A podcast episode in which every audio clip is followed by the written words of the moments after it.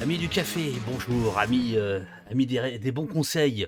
Euh, c'est le, le- le cabinet McKinsey. Ils m'ont fait des petits PowerPoint, des post-it. Ils m'ont dit bon, si vous voulez qu'au poste ça fonctionne, va falloir un peu se réveiller. Bonjour Madame la sénatrice, est-ce que vous m'entendez? Bonjour David, ça va? Oui, je vous entends très bien. Ah super. Alors, vous êtes très favorablement connu de nos services. Vous êtes déjà venu au poste. Comment allez-vous, euh, Eliane Heu, bien, un peu fatiguée et un peu étonnée de de la résonance de cette, commission d'enquête, mais heu, c'est pour la bonne cause, donc ça va. Vous êtes euh, Eliane Assassi, sénatrice. euh, vous, vous êtes euh, la chef, on peut dire la cheftaine du groupe communiste républicain citoyen et écologiste, c'est-à-dire euh, les cocos, quoi, en gros. Mmh, Ouais, voilà. ça, Euh, on peut dire ça. vous avez passé quatre mois de votre vie à auditionner et à investiguer sur ce que vous avez appelé de rapport fait au nom de la commission d'enquête sur l'influence croissante des cabinets de conseil privés sur les politiques publiques sur un phénomène tentaculaire, l'influence croissante des cabinets de conseil sur les politiques publiques. Je fais exprès de... Oh, bah, vous l'avez très bien. Ah, moi, je l'ai qu'en PDF. Pour la seule année 2021, la facture pour l'État se chiffre au-delà du milliard d'euros. 893 millions pour les ministères et 171 millions pour un échantillon d'opérateurs publics retenus par la Commission qui ne représente que 10% du total des opérateurs. Ma chère Eliane, c'est de ceci dont on- nous allons parler. Pourquoi vous avez passé quatre mois à vous intéresser à ça? Alors, comment vous dire? Mon groupe, travaille depuis longtemps sur des sujets comme l'évasion fiscale, nous avions fait une commission d'enquête sur le crédit impôt recherche, sur le CICE, enfin, c'est des sujets qui nous, interpellent, beaucoup. Et puis, j'avais lu, plusieurs, papiers de vos confrères, de la presse écrite notamment, sur, des cabinets conseils qui intervenaient, dans notre administration. Et puis il y a eu des unes aussi, de certains hebdomadaires et puis il y a eu ce moment assez précis en fait lors d'une réunion du comité de suivi de la crise sanitaire avec Olivier Véran, où Olivier Véran a passé la parole à une personne qui était assise à côté de lui et qui était en fait un consultant heu, d'un cabinet, heu, privé. Ce qui a ému quand même beaucoup de gens, heu, parmi la classe politique, mais pas que. Je crois même qu'il y a eu des questions d'actualité qui ont été posées par d'autres groupes à l'Assemblée, heu, nationale sur cette question. Pourquoi un cabinet privé intervient dans une un événement, heu, public, enfin et politique, du coup, heu et voilà et Véran s'en est sorti en disant, «Mais ça fait des années que tout le monde fait appel au cabinet privé» et en fait, ça a été le déclic. Voilà comment comment c'est parti. C'est vraiment une initiative du groupe communiste au au au Sénat que de déposer, cette mission de cette, commission d'en d'enquête sur ce sujet précis. Et les us et coutumes font que le président n'appartient pas à votre groupe, il appartient au groupe LR, hein, c'est Oui, monsieur oui, oui, oui, c'est Bazin toujours quelqu'un de l'opposition, ouais, Ouais, voilà. opposé au au au rapporteur, oui. Pour ceux qui n'auraient pas suivi les épisodes précédents, euh, quand vous parlez de phénomène tentaculaire, tentaculaire c'est un mot qui est très fort, euh, qu'est-ce Oui. que qu'est-ce que vous voulez dire? Là, on, on met la table. De quoi on parle exactement? et ben, on on dit tout simplement avec ce ce ce ce terme tentaculaire que les cabinets privés interviennent partout dans, heu, les, heu, dans nos administrations et particulièrement nos administrations, heu, d'État. On ne savait pas que c'était comme ça, on pensait qu'il y avait des cabinets effectivement dans certaines administrations. Et puis en fait, on s'est rendu compte que c'était pratiquement partout, d'où le terme tentaculaire. Ces cabinets, c'est quoi exactement? C'est des entreprises privées, américaines la plupart du temps, qui ont une vision, non, pas pas pas pas forcément? non, non, non, parce qu'on parle de McKinsey qui est effectivement une société, heu, américaine dont le siège social est basé dans un paradis fiscal aux États-Unis, le Delaware. Mais il y a aussi des grands cabinets, heu, privés, heu, français qui, interviennent dans, notre, dans nos politiques publiques. Voilà, donc il y en a il y en a beaucoup, des gros ce sont surtout les gros cabinets qui interviennent dans cette, dans ce système et bien évidemment, ils sont là aussi pour faire du profit. On va pas se raconter de film quand même, ils sont là pour faire de l'argent, ces gens-là, voyez? Heu, donc heu et ça et ça peut rapporter beaucoup et c'est ce que nous avons démontré aussi avec le avec notre commission. Une des premières choses que vous que vous relevez, c'est l'influence, heu, de ces cabinets conseils sur les politiques publiques. Je crois que c'est le gros de votre de votre problème. Avant même qu'ils fassent de l'argent, c'est le fait qu'ils aient, une influence sur, les politiques publiques qui sont en train d'être, dessinées et vous parlez même de relations de dépendance qui peut s'installer entre l'État et ses consultants. Oui, parce qu'en fait, On a un gros problème, mais qui ne date pas d'aujourd'hui, hein, on ne va pas se leurrer, mais qui a pris des proportions assez affolantes ces cinq dernières, pratiquement cinq dernières années, depuis l'arrivée d'Emmanuel Macron euh, euh, au, pouvoir. Et c'est vrai que euh, l'État, notre gouvernement, comment dire, utilise ces cabinets, c'est un réflexe, c'est devenu un réflexe. Sitôt qu'il y a un problème, au nom de l'urgence, au nom de la gravité. on appuie sur le bouton plutôt que de regarder si au sein de notre administration, il n'y a pas des gens qui sont compétents pour assumer un certain nombre de, missions. On ne s'occupe de rien du tout, on appuie sur le bouton et on fait appel à un cabinet privé qui, du coup, investit l'espace public et, qui, qui, fait, qui va même jusqu'à prendre, participer à la prise de décision politique. Et c'est ça qui est grave. De 2018 à 2021, l'évolution des dépenses, c'est x 2,36. Mais alors. Oui, et alors je, rajoute, David, excusez-moi, je vous en prie. que ça, nous ne l'avons pas inventé. Ce sont les éléments qui nous ont été donnés par la direction du budget. Non, parce que des fois, on nous fait le reproche. Mais je, je tiens à dire quelque chose tout de suite. Tout ce qui est dans le rapport est factuel. Moi, je dois dire que votre rapport, d'une certaine manière, on peut le lire presque comme un polar. Il y a des habitus, il y a des techniques euh, qui sont euh, d'approche. Je vais rester très très parce que j'imagine qu'on nous écoute. Je vais rester très très très correct, mais mais qui sont qui sont absolument euh, incroyables, comme par exemple la technique du pro bono. Un pro bono, pour parler simplement, c'est le fait de proposer ses services gratuitement à un ministère, à une, administration ministérielle, et en fait de faire la démonstration qu'on a absolument besoin de vous. Et c'est gratuit. Et donc vous vous installez en fait, vous vous installez dans, les rouages de notre administration et de nos ministères, et quand il y a un besoin, et eh ben, vous répondez quand il y a un appel d'offres qui est lancé, vous y répondez, puis vous êtes connu puisque vous avez fait un pro bono, vous êtes, vous êtes intervenu gratuitement sur des missions, donc c'est super chouette. mais maintenant, voilà. Maintenant, tu raques. Comment? Maintenant, tu raques. Maintenant, tu raques. Ah, c'est ça, c'est ça. C'est ça. Et donc, nous, nous proposons l'interdiction des pro bono. En fait, les pro bono, c'est simplement mettre la porte, mettre le pied dans la porte et rentrer euh, effectivement, moi j'ai eu euh, euh, un appel à l'époque du cabinet du Premier ministre pour me dire il y a plusieurs grands cabinets de conseil qui se sont manifestés pour aider. Voilà un tel et un tel. Si tu veux, tu peux les appeler. Ils sont à dispo pour pour faire du pro bono, hein, pas pour etc. donc toute la technique est là, je trouve. ce qui lui arrive, euh, et là, on parle de la gestion du, Covid, euh, gestion dans laquelle euh, il va y avoir une mainmise des, de, certains cabinets conseils. Donc c'est important d'écouter. Oui, oui, oui, tout à fait, c'est ça. C'est Martin Hirsch. C'était d'ailleurs étonnant dans son audition. Il était aussi un petit peu euh, mal à l'aise, mais il est, c'est peut-être parce qu'il était mal à l'aise qu'il nous a raconté ça, qu'il n'avait pas nous raconter en fait, et euh, qu'il a, euh, il recevait effectivement des coups de fil de Matignon pour faire appel à tel ou tel cabinet. Les répartitions des dépenses les plus stratégiques des ministères, finances, armée, transition écologique, sociaux, bon, etc., etc. Alors moi, il y en a un évidemment qui m'a intéressé parce que on est au poste, c'est l'intérieur, c'est le ministère de l'Intérieur qui est le plus gourmand en fait en cabinet conseil. Alors, avec des ratés. avec des ratés, notamment le logiciel Scribe, par exemple. Voilà. C'est un logiciel qui aurait dû être utilisé par les policiers pour euh, comment dire, euh, enfin vous savez mieux que moi, dématérialiser, de David, dématérialiser, dématérialiser en fait tous les, les PV, euh, les procès-verbaux, etc. Ce logiciel, il a coûté 11,7 millions d'euros simplement en conseil. 4 ans de développement investi. Selon votre rapport, il constitue un exemple emblématique des échecs de chantier informatique de l'État. Et donc là, pour le coup, je crois que c'est Capgemini, hein, c'est pas, c'est pas, pas, McKinsey. Voilà. Mmh donc voilà. alors, ce logiciel il en avait été d'ailleurs euh, question euh, au Beauvau de la sécurité. Euh, Darmanin avait dit oui, oui, il y a des petits problèmes, on va régler ça. vous avez trouvé beaucoup de cas comme ça? Oui, bien sûr. Mais sur, sur Scribe, là, je, je veux simplement signaler que c'est vraiment un, exemple qu'il faut mettre en avant, puisqu'effectivement, ce, cette mission a échoué. mais on peut se rendre compte, pour parler des compétences qui existent en interne, c'est que les gendarmes ont créé leur propre logiciel et ça marche.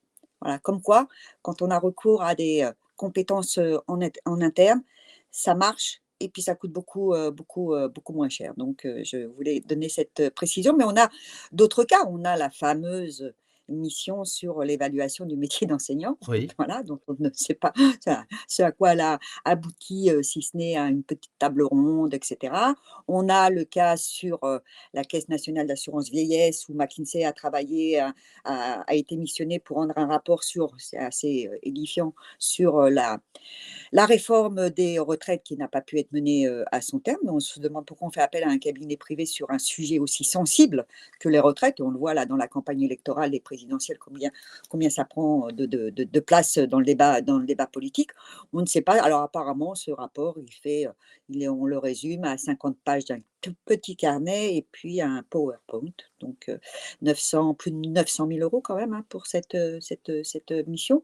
Voilà, il y en a, il y en a, il y en a plein d'autres. C'est-à-dire que on dépense plein d'argent pour des missions, mais je le répète, moi, moi mon sujet, c'est bien évidemment de faire la démonstration de cette accentuation du recours au cabinet privé, mais c'est aussi de dire que faisant cela, on méprise notre fonction publique et on méprise nos fonctionnaires parce qu'au sein de notre fonction publique, on a des gens qui ont des compétences.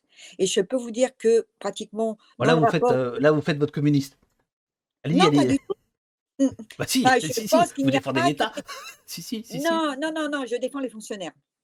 Parce que les fonctionnaires, ils ont le sens de l'intérêt général, ce que n'ont pas des cabinets conseils privés. Dans le chat, des gens disent qu'ils ont beaucoup ri en suivant vos, auditions. Je pense qu'ils ont ri jaune. Vous-même, on sentait, bah d'ailleurs là, on vous voit sourire. Voilà, vous n'étiez pas tellement dupe de ce qu'on vous racontait, mais comment vous avez senti finalement les, témoignages des uns et des autres? Euh, parce que ces, gens avaient l'air d'être à la fois sûrs et, pas préparés. Enfin, c'était assez curieux. Ah, oui, voilà, c'est ça, c'est ça. À propos euh, euh, de votre participation à, l'ouvrage qui s'appelait, je crois, L'État en mode start-up. Euh, avec M. Cazenave. Et dites-moi si je me trompe, mais je crois que vous avez, euh, vous l'avez connu aussi euh, lors de la rédaction du rapport Attali.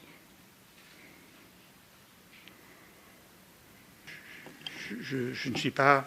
Non. Je ne pense pas. Vous ne pensez pas. D'accord. L'audition de McKinsey n'était pas la première que je faisais, puisqu'il y a aussi, à côté des auditions plénières, des auditions à huis clos du rapporteur. Donc j'avais déjà fait euh, des auditions.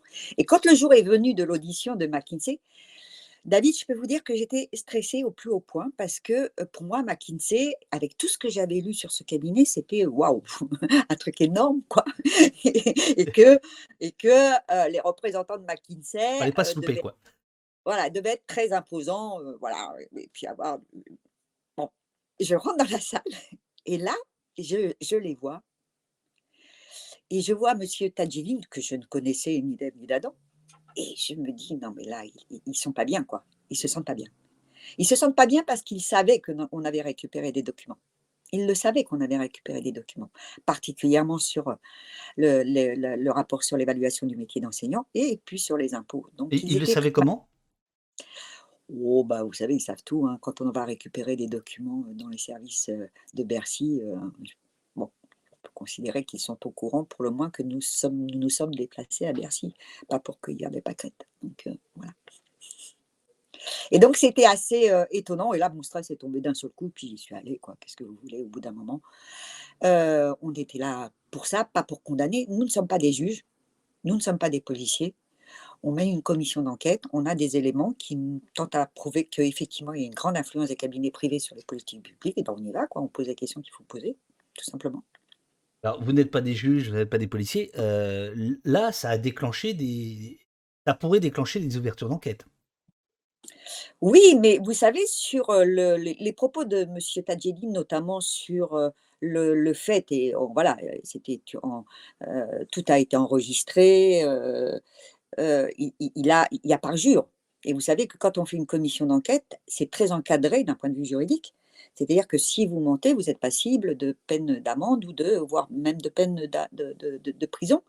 Et donc là, nous avons considéré que M. Tadjili ne nous a pas dit la vérité lorsque nous l'avons auditionné, particulièrement sur la question des impôts.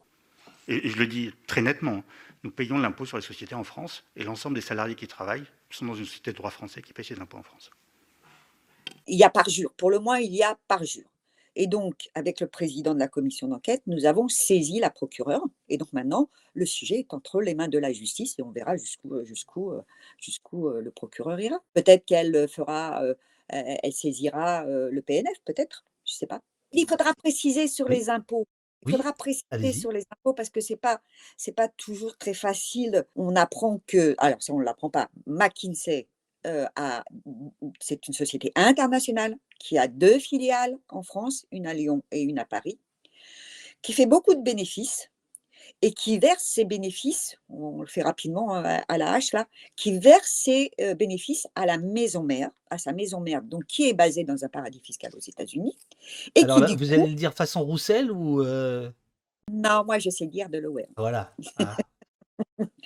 Voilà. Mais c'est vous qui lui avez euh, soufflé à Roussel de, de nous parler de- du Delaware euh, depuis deux mois? Ça vient de là ou quoi? Alors, vous, vous, vous avez dit tout à l'heure, vous faites la communiste. Moi, j'ai été très rigoureuse pendant tout ce travail ces quatre derniers mois. Euh, c'est la rapporteure de la commission d'enquête pluraliste qui travaillait. Bien évidemment, je suis communiste, tout le monde le sait. Mais euh, j'ai donné les éléments euh, à Fabien Roussel, à mon candidat à l'élection présidentielle, à la sortie du rapport. Je ne lui ai rien donné avant. Moi, je suis quelqu'un d'assez respectueux, je suis un peu légaliste, si vous voulez, respectueux euh, du travail pluraliste, collégial, etc. Je lui ai donné après. Je ne lui ai rien donné avant. Et ce qu'il dit aujourd'hui dans ses meetings sur euh, McKinsey et ses cabinets privés, il le dit parce que je lui ai remis euh, le rapport une fois qu'il a été euh, pu, voté, qu'il a été voté unanimement. Je ne l'ai pas fait, je ne l'ai pas fait avant. Enfin bon, bref. Donc euh, Les impôts. les impôts. Donc du coup, euh, puisqu'ils versent tous leurs bénéfices, c'est ça l'impôt sur le- les sociétés, hein, c'est l'impôt sur les bénéfices. hein. Comme ils versent tous les bénéfices à leur maison mère aux États-Unis, euh, ben, zéro, zéro bénéfice, et donc ils ne paient pas d'impôt sur les, so- sur les bénéfices euh, en France. C'est légal. Ça s'appelle de l'optimisation fiscale. C'est légal. Et on peut s'interroger, en tout cas moi je m'interroge, sur le fait que de telles pratiques soient encore euh, légales. Je vous accable pas du tout, mais c'est Oui. légal parce que des sénateurs et des députés ont considéré que ça pouvait être possible. La Oui, ben, légalité, c'est vous qui la faites. Oui, mais moi, j'ai toujours, on s'est toujours opposé à cette mesure. Mais bon, voilà, après, c'est le fait majoritaire. Qu'est-ce que vous voulez que je vous dise? On est battu, des fois, on est battu. Et on a été battu sur cette question. Mais je crois que le rapport, du coup, a mis en évidence ce système qui ne Absolument. peut pas rester C'est en ça qu'il est absolument passionnant. Parce que Voilà, parce que si vous voulez, excusez-moi, David, mais jusque présent, ce genre de sujet ne dépassait pas le mur des hémicycles à l'Assemblée nationale ou au, Sénat. Maintenant, ça investit le débat public. Eh bien, créons les conditions pour que ça devienne vraiment un sujet sérieux et que on puisse légiférer pour modifier ce système. Il n'est pas normal que des sociétés étrangères qui ont leurs filiales en France, qui font des bénéfices en France, reversent le tout à leur maison mère aux États-Unis, d'autant quand c'est un paradis euh, fiscal. Il faut, vous voyez, ça fait partie de notre économie. Après, on en pense qu'on en pense des, cabinets privés, mais ils font des bénéfices sur, euh, sur, euh, sur, sur le dos, sur le dos de, de, de- enfin, en, en profitant de notre, de notre pays, de notre économie. Ils doivent payer des impôts en France. Et juste une petite référence. J'évoquais tout à l'heure rapidement. 2017, un candidat s'est vu planté pour une affaire légale parce Monsieur qu'il avait Fillon, embauché sa femme. Voilà, il avait embauché. C'était, c'était légal. Bah, ça n'a pas empêché que quelques mois, il y ait une loi qui rende illégal le fait de pouvoir embaucher, quand on est parlementaire, un membre de sa famille. Donc, moi, je dis toujours, ce qui est légal peut devenir illégal, ce qui est illégal peut devenir légal, et une loi peut défaire une autre loi, peut défaire une loi. Voilà. Vous l'avez dit, euh, ça a eu des répercussions, ça a des répercussions incroyables. D'ailleurs, ce, ce matin, il y a, beaucoup de monde qui, nous suit, euh, signe que le sujet euh, a dépassé l'hémicycle. Euh, alors, il y a notamment Macron qui vous a, qui, qui vous a répondu, hein, puisque Emmanuel Macron a dit s'il y a un problème, il y a des juges et une justice indépendante. Et donc que quiconque a la preuve qu'il y a une manipulation mette le contrat en cause au pénal. Le, le Sénat, vous n'êtes pas très sympa avec Macron. Le- en, début de, de- de- de quinquennat, vous Il, le- il le cherche bien. Moi, vous l'embêtez, à la fin, vous l'embêtez. Bon, Bon, on l'a toujours malmené. hein. Enfin, en tout cas, nous, on l'a toujours un peu malmené, Macron. votre groupe, oui, mais pas, Oui. pas le. Bon, bref. Euh, Ma- Macron, qu'est-ce que vous lui répondez? Ben, vous savez, ce qui était assez étonnant, c'est qu'il a fait une émission sur France Inter avant-hier matin. Oui. Et je dois vous dire que ça me travaille depuis. Bien évidemment, il est obligé de reconnaître euh, les missions de contrôle qui sont celles du Parlement et du Sénat en particulier. Il ne peut pas dire le contraire, c'est constitutionnel. Oui, Mais bien sûr. ouais. ce qui m'a étonné, c'est qu'il a dit Et d'ailleurs, à chaque fois qu'il y a un abus, quel que soit le secteur, on fait ce qui s'appelle un article 40, on va devant le juge. On verra. J'en ai pas vu là. Et là, vous vous dites, attendez, ça fait dix jours qu'on a saisi le procu- la procureure et il n'est pas au courant. Enfin, il dit publiquement qu'on ne l'aurait pas fait. Et moi, ça me fait poser la question, mais qui dirige notre pays aujourd'hui? Si même le président de la République, y compris des ministres, ne savent pas ce qui euh, se construit dans leur ministère, qui prend les décisions politiques? Qui prend les décisions politiques? Et je crois que c'est un nouveau sujet qui doit nous interpeller. Qui dirige notre pays? Allons au bout des choses. Est-ce que vous pensez que votre rapport permettrait d'avoir un élément de réponse? Je pense. Mais il va y avoir des suites, vous savez, au rapport, euh, David. Le rapport, il est factuel. On a toutes les pièces justificatives. D'ailleurs, il y en a plus de 7000, je crois, sur le site du euh, Sénat. Et donc, tout est avéré. Après, il faut encore aller plus loin.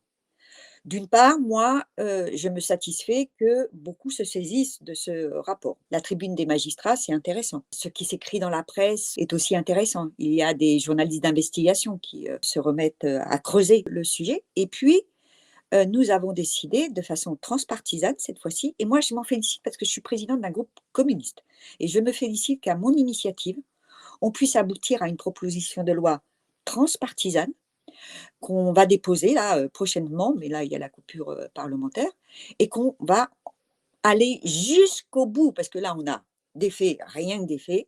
Alors le débat en amont, pendant et en aval, je pense, va permettre d'aller beaucoup plus loin pour euh, éclairer sur un certain nombre de mécanismes qui ne sont pas possibles pour une démocratie comme la nôtre.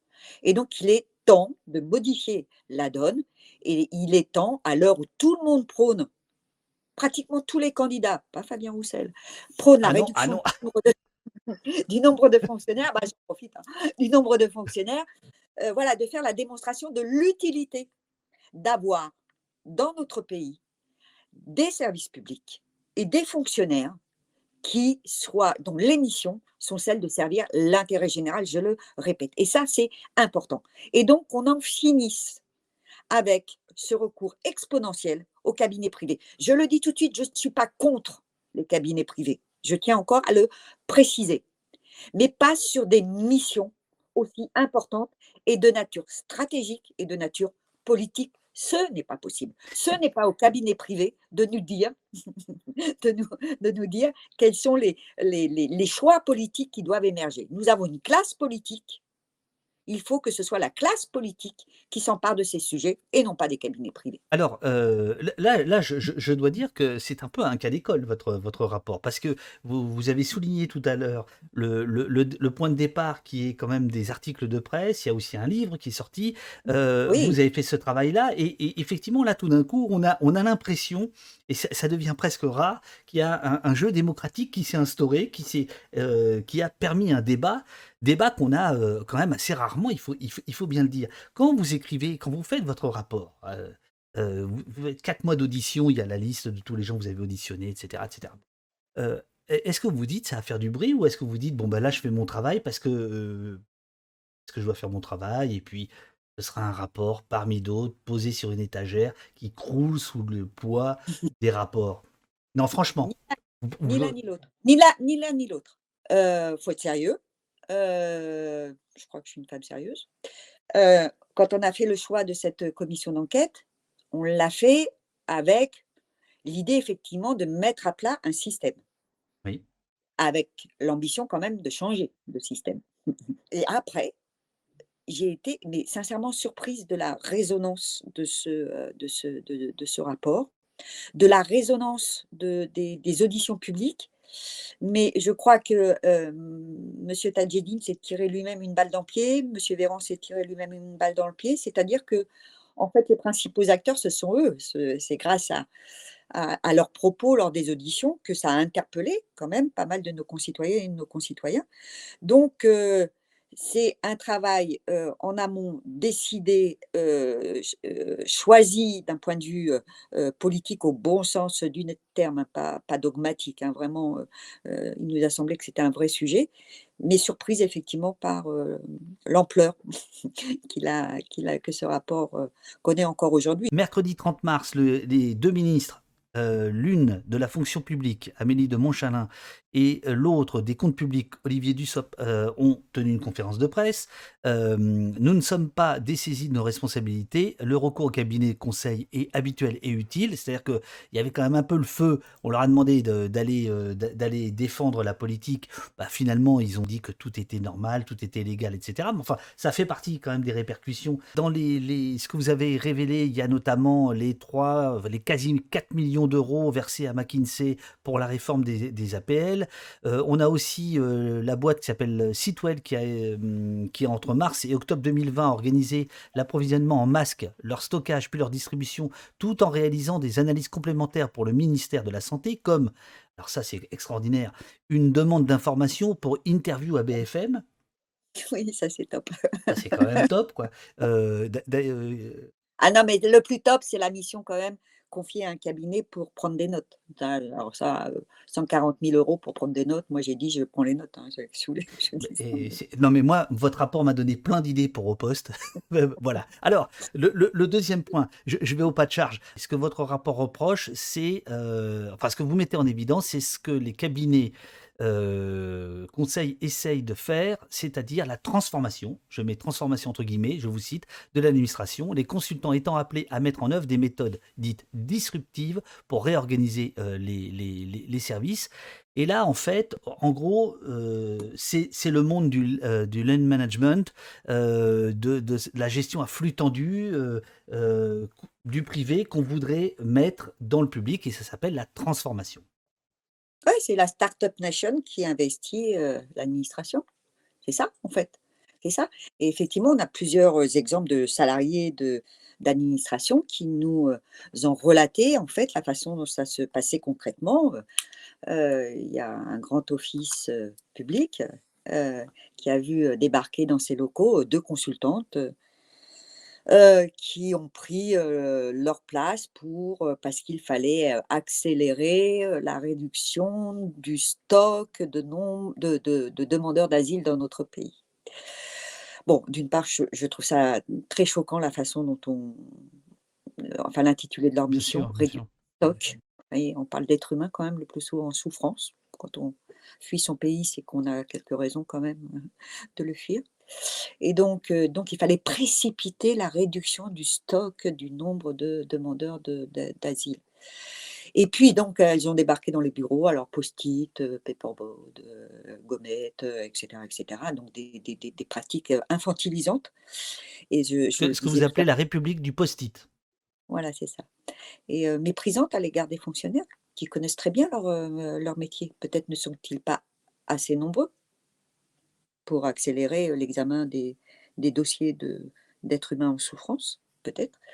Mais visiblement, ça n'a pas produit grand-chose, l'arrivée de ces consultants dans ces, bureaux. Et là, c'était un cabinet de conseil français. Hein. Tout, le monde a fait son miel de, cette langue que qu'on découvre euh, dans votre, rapport, qui, est celle des, cabinets. On a beaucoup parlé des PowerPoint, euh, du, du, du, jeu le, bateau pirate, où chaque participant doit s'identifier à des, à ah, personnes. Oh, les Lego aussi. Les Et les Lego, le Lego Serious Play. Chaque participant construit un modèle avec des pièces Lego, construit l'histoire qui donne du sens à son modèle et la présente aux autres. Euh, vous parlez aussi des consultations organisées dans les états généraux de la justice, les post-it, les gommettes, les nuages de mots, etc. Mais ce que vous racontez, c'est que tout ça est quand même très très mal vécu euh, par euh, les, consultés, on va dire. Pas par les mmh chefs, mais par, euh, par les gens dans les ministères et dans les administrations. Vous pouvez nous raconter ça? Oui, ben, c'est ce que je viens de vous raconter avec le avec l'OFPRA, mais il y a, moi j'ai auditionné là en huis clos des, des hauts fonctionnaires qui ont un devoir de réserve, donc c'est toujours un petit peu compliqué pour eux. Qui nous ont relaté exactement la même chose, c'est-à-dire qu'ils voient débarquer sans qu'on les ait informés quelquefois. C'est-à-dire qu'un jour, il y a des gens qui rentrent dans le bureau et qui disent bah, écoutez, on a été missionné pour faire un rapport sur ceci, cela, etc. etc. Et ces hauts fonctionnaires qui sortent de l'ex-Sénat ou de Polytechnique, etc., voient débarquer effectivement ce genre de. Et des, alors, en plus, ça les trouble d'autant que souvent, ce sont des gens qui ont quarantaine, cinquantaine, et qui voient des, euh, débarquer dans leur bureau, c'est pas péjoratif, hein, mais c'est une réalité. Des jeunes gens qui sortent des grandes écoles, qui ont été embauchés par des cabinets privés et qui euh, viennent leur dire comment euh, il faut il faut il faut travailler. Alors que voilà. Donc c'est c'est pour ça que je dis toujours c'est aussi méprisant à l'égard des fonctionnaires et pas que des agents de catégorie C, mais aussi des hauts fonctionnaires. C'est-à-dire qu'ils ont, c'est de l'entrisme. On balaie l'humain qui travaille depuis des années sur des dossiers, qui connaît parfaitement les procédures.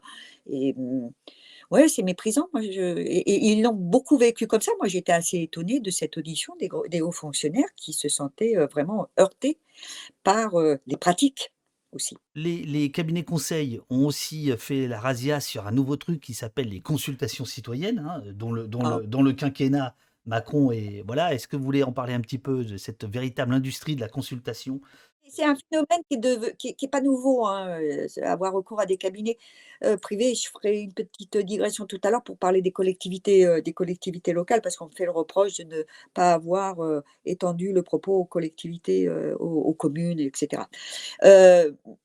mais là, c'est pareil. si on n'a pas dans notre administration des gens, y compris, on peut se faire accompagner de cabinets, c'est pas le souci. Ça, c'est pas le problème. Le problème, c'est qu'ils influencent. C'est-à-dire, on leur dit, allez, il y a une consultation citoyenne sur le climat. Proposez-nous divers, euh, un, panel de, de, propositions. Comment pourrait se dérouler cette consultation? Mais on sait très bien, et ça c'est, on le dit dans le rapport, que quand un cabinet arrive avec plusieurs scénarios sur la table, il a celui qu'il pense être le plus pertinent et il argumente pour que ce soit celui-ci qui soit choisi et non pas un autre. Et c'est pour ça que je parle d'entrisme. Et celui-ci participe, en général, tout ça se prépare un petit peu en amont, et il, comment dire, il force en fait la décision politique. Et c'est ça qui est dangereux. C'est ça qui est dangereux. C'est pas qu'en soi, on fasse appel à des cabinets il a trompé sur la, sur la marchandise. C'est-à-dire qu'on appelle des gens qui, soi-disant, sont neutres, sont externes, euh, euh, pour, pour, justement apporter une vision extérieure. Et en réalité, euh, ils imposent un, un, mode de pensée qu'on connaît bien. Enfin, je veux dire, voilà, qui, est né, qui est un peu né avec McKinsey père dans les années 20 à Chicago. David, David, osons dire les choses. Osons. Parce que, osons. Il y a des cabinets qui ont accompagné le candidat Macron dans sa campagne de 2017 mais ça c'est aussi avéré, mais il faut le dire, il y a aussi des cabinets qui ont participé avec celui qui est aujourd'hui président de la République à la rédaction des rapports Attali. Il y a des liens entre certains cabinets, grands cabinets, je parle bien des grands cabinets de conseil, et ceux qui nous dirigent aujourd'hui. Mais là, j'enfonce une porte, une porte ouverte. Personne n'osait le dire eh ben, maintenant, le, maintenant, tout le monde le sait. C'est en ça que votre travail, euh, enfin, je le redis, est, passionnant, mais d'une certaine manière, moi, je, euh, je trouve que tentaculaire euh, dénature un peu le, votre, votre projet parce que, ah. en fait, c'est à la fois tentaculaire, ce que vous démontrez, mais il y a quelque chose d'incroyable, c'est que c'est évident il y a, quelque chose de l'ordre de l'évidence. C'est-à-dire que quand on lit votre rapport, là, on comprend la mise en place d'un système de pensée. Euh, voilà. Est-ce que c'est ça, cette évidence-là? C'est-à-dire, d'une certaine manière, c'est assez rapide à résumer. Donc, est-ce que c'est en lien avec notre époque? Est-ce que vous pensez que ça, ça joue dans le, dans le succès de votre rapport et, du débat qu'il est en train de, créer? Bah, Ça imprime chez les gens. Hein. Moi, je crois qu'en en fait, euh, on, a mis en évidence qu'on, comment dire, existe aujourd'hui un système et que des, choix politiques veulent complètement modifier ce système. Je pense qu'on est entre les deux là. On est entre les deux. Il y a eu euh, avec, mais pas que, hein, parce qu'on parle des cabinets, parce que c'est la, commission d'enquête, mais il y a d'autres choses euh, aussi. Mais euh, cette entrée des cabinets, la puissance d'intervention des cabinets privés dans la, dans les politiques publiques tend, de mon point de vue, a euh, plus qu'amorcé en fait un changement de système et de logique. Et euh, cette, euh, ce- ces choix politiques et stratégiques que de vouloir en finir avec notre fonction publique et particulièrement la haute, la haute administration. Je pense qu'il y a de ça.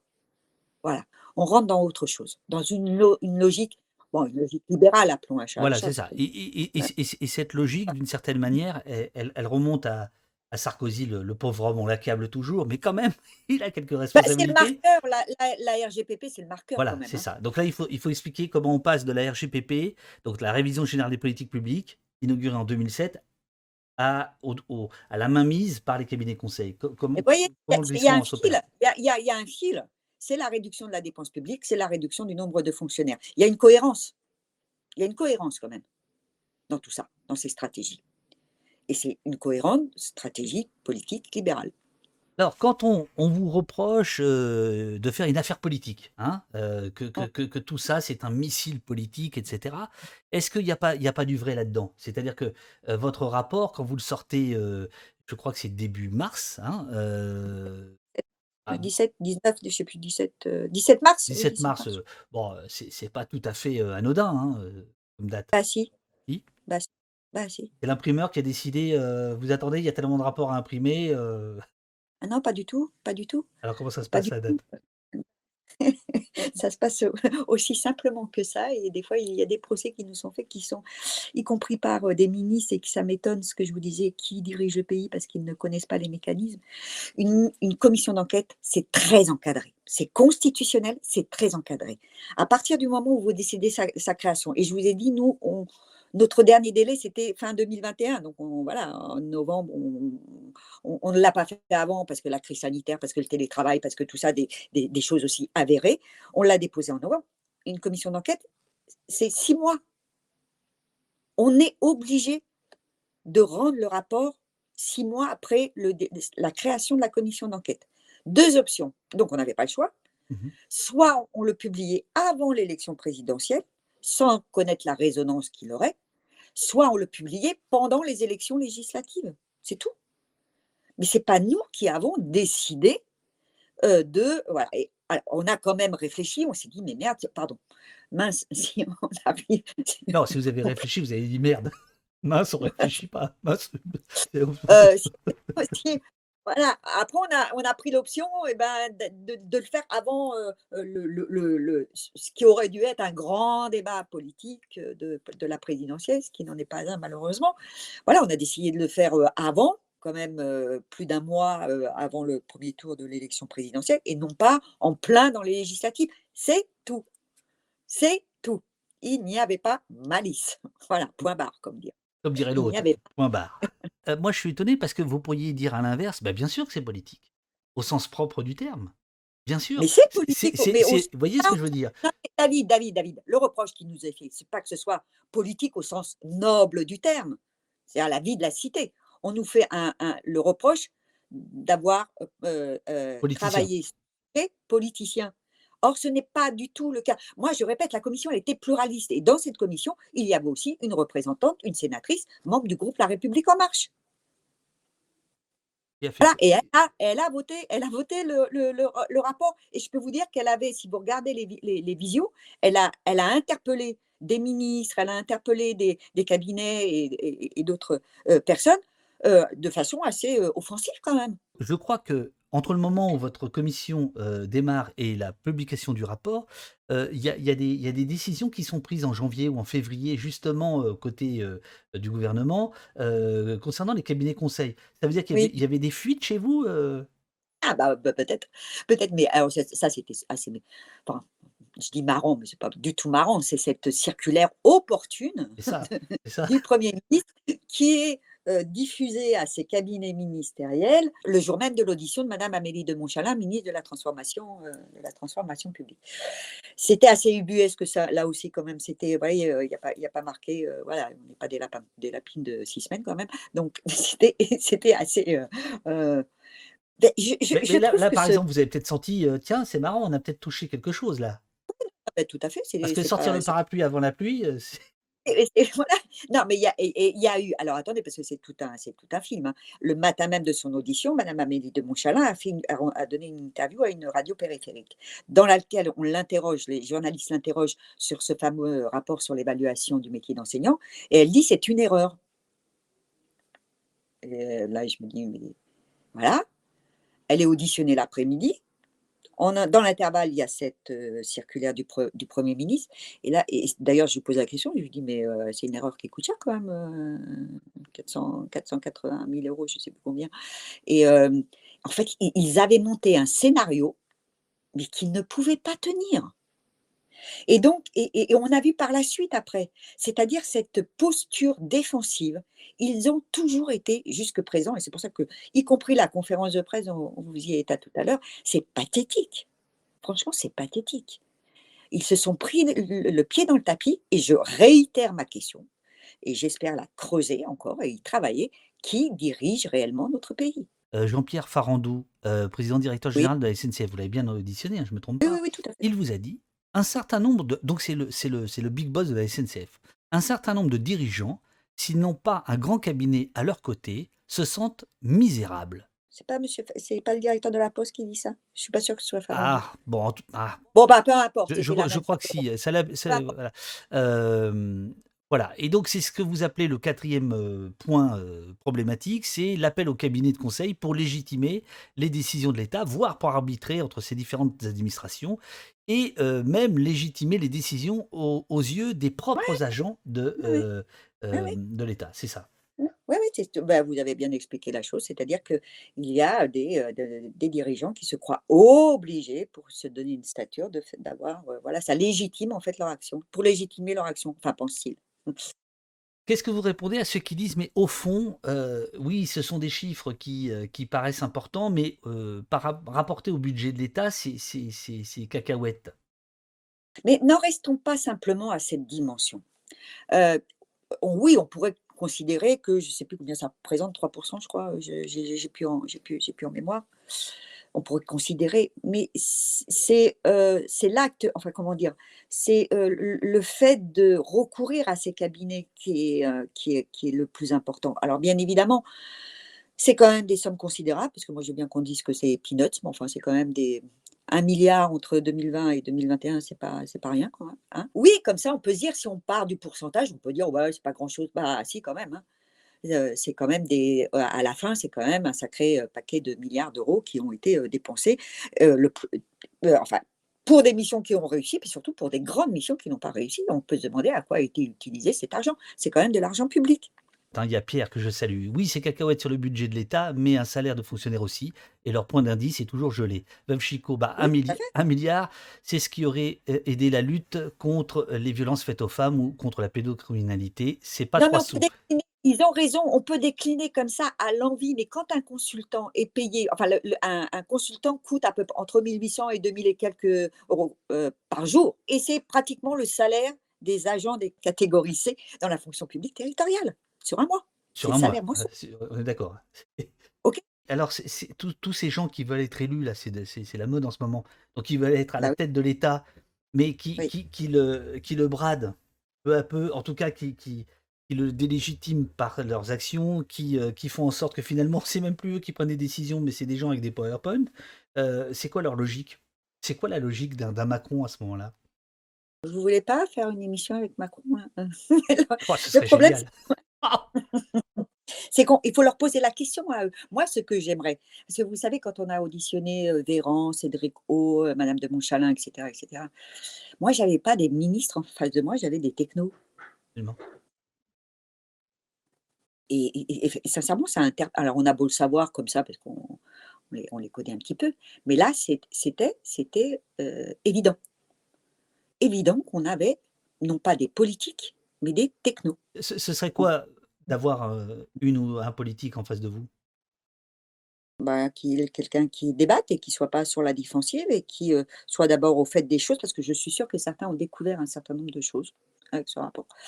et c'est là où c'est dangereux, c'est-à-dire que les politiques, ce sont les, des cabinets conseils qui euh, qui, qui orientent les choix politiques. Et ça, c'est ça, c'est quand même assez, assez grave. Et pas simplement parce qu'ils sont américains ou que sais-je, mais ça, ça n'est pas des on on n'élit pas des cabinets conseils des, euh, privés. hein. On élit des, on élit des, des politiques. Euh, et voilà, il n'y a pas de débat d'idées. mais Enfin, on le voit bien, on le voit bien Bien avec la campagne. bien sûr. En fait, voilà, on a pendant cinq ans, on a été dirigé par des technos. Il y a il y a beaucoup de de de questions qui portent, heu, sur la présidentielle et et et votre rapport. Heu, j'en prends une, heu, au hasard de de. Heu, si Macron n'est pas réélu, est-ce que tout ce travail perdurera et enfin on le mettra devant ses responsabilités? Oui, bien sûr, j'ai dit tout à l'heure que nous allions déposer une, proposition de loi à la rentrée parlementaire, fin juin ou, pendant les pendant les vacances d'été là. Donc, quel que soit, le président de la République et quelle que soit la majorité qui sortira des urnes après les législatives. Donc oui, oui, oui, c'est pas, c'est pas voilà. Mais, vous voyez, moi j'entends cette petite musique et alors elle me elle me heurte beaucoup et elle elle elle me touche énormément.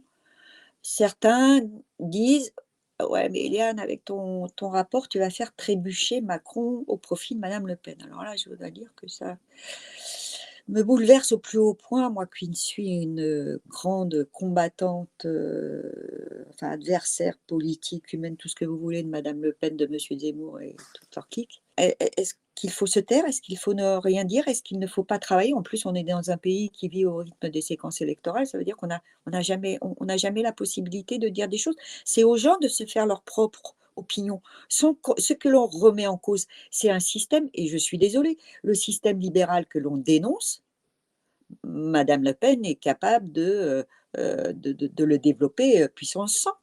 Ma chère Éliane, merci, merci beaucoup. Il il est il est Merci beaucoup David. il Mmh. il est possible que cette, cette émission soit, rediffusée en version, raccourcie, par Blast après après dimanche. Et on peut faire un peu de politique fiction ou ça vous embête? Non, pas du tout, Alors nous sommes, heu, nous sommes au 2e tour Ouais. et heu, on va dire c'est, hem, c'est c'est Macron-Le Pen. Mmh. Vous Ah faites je je voterai jamais pour madame Le Pen. Jamais, jamais. Ni Zemmour, ni Le Pen, jamais. Alors ça, c'est impensable. Je je me pose même pas la question. Pour moi, c'est une évidence qu'il faudra battre Marine Le Pen. Donc Voilà. vous votez Macron ou vous votez blanc ou vous votez pas? On verra en fonction du du du du de rapport de force qui sortira. Mais si la le danger est vraiment, vraiment, heu, grand, oui, on l'a déjà fait en d'autres temps. Par défaut encore, bien évidemment. Et 2e cas de figure, heu, les les bulletins de vote se sont, heu, multipliés comme des hologrammes et c'est, Macron-Mélenchon. Oh bah Mélenchon, je veux pas non plus, heu, voilà.